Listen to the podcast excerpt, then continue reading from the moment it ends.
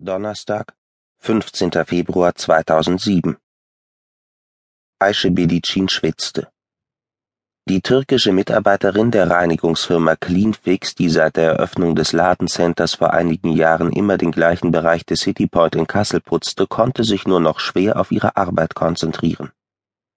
Vor einer Stunde hat es angefangen, mit Kopfschmerzen, die immer schlimmer wurden. Sie wischte mit einem Lappen über das Treppengeländer im dritten Stock. Aber es war mehr ein Festhalten als koordiniertes Arbeiten. Tief unten sah sie eine Kollegin im grauen Kittel winken. Wer es aber genau war, konnte sie nicht erkennen. Aisha hatte öfter Kreislaufprobleme. Die Wechseljahre hatte ihre Ärztin gesagt und geraten, abends mal ein Glas Sekt zu trinken und ihr Hormone verschrieben aber so wie heute war es noch nie gewesen, und langsam wurde sie panisch. Ihr wurde in Wellen übel und sie hatte das Gefühl, sich dauernd übergeben zu müssen. Das ganze Gesicht der 52-jährigen Frau war nass von Schweiß, Speichel, Tränenflüssigkeit und Nasensekret. Als sie sich erbrach, empfand sie für einen kurzen Moment so etwas wie Erleichterung. Sie kniete sich hin, um ihr Erbrochenes aufzuwischen, hatte jedoch keine Erinnerung, wie sie es machen sollte. Mit der einen Hand zog sie sich wieder am Geländer hoch und wollte in Richtung der Rolltreppe gehen, aber die Beine gehorchten ihr nicht. Mühsam hielt sie sich fest und wollte um Hilfe rufen, aber es kam kein Laut aus ihrer Kehle. Das Atmen fiel ihr immer schwerer, weil ein unsichtbarer Ring ihre Brust umklammert hielt.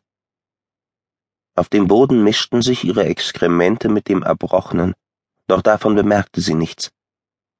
Sie sah in den erleuchteten Nachthimmel außerhalb des Glasdaches, sah die Schneeflocken, die vom Wind umhergetrieben wurden, verstand aber nicht, was dort draußen passierte. Verschwommen erinnerte sie sich, dass vor langer Zeit einmal jemand von unten hochgewunken hatte.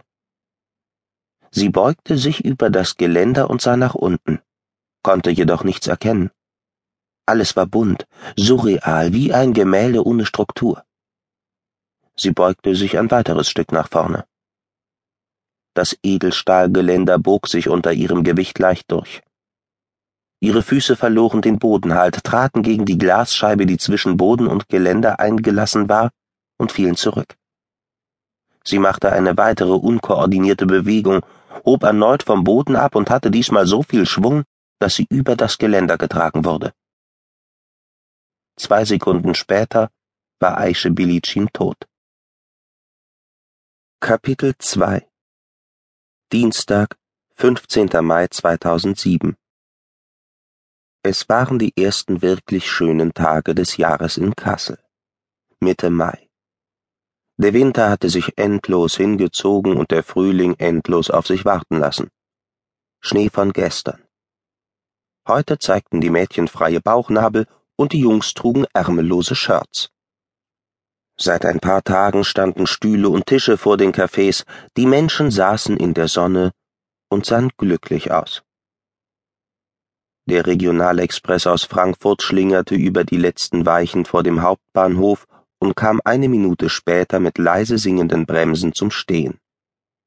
Eine Lautsprecherstimme verkündete den Ankommenden, dass sie nun Kassel erreicht hätten, der Zug hier enden würde und in welche Richtung sich Umsteigemöglichkeiten anboten. Viele waren es nicht.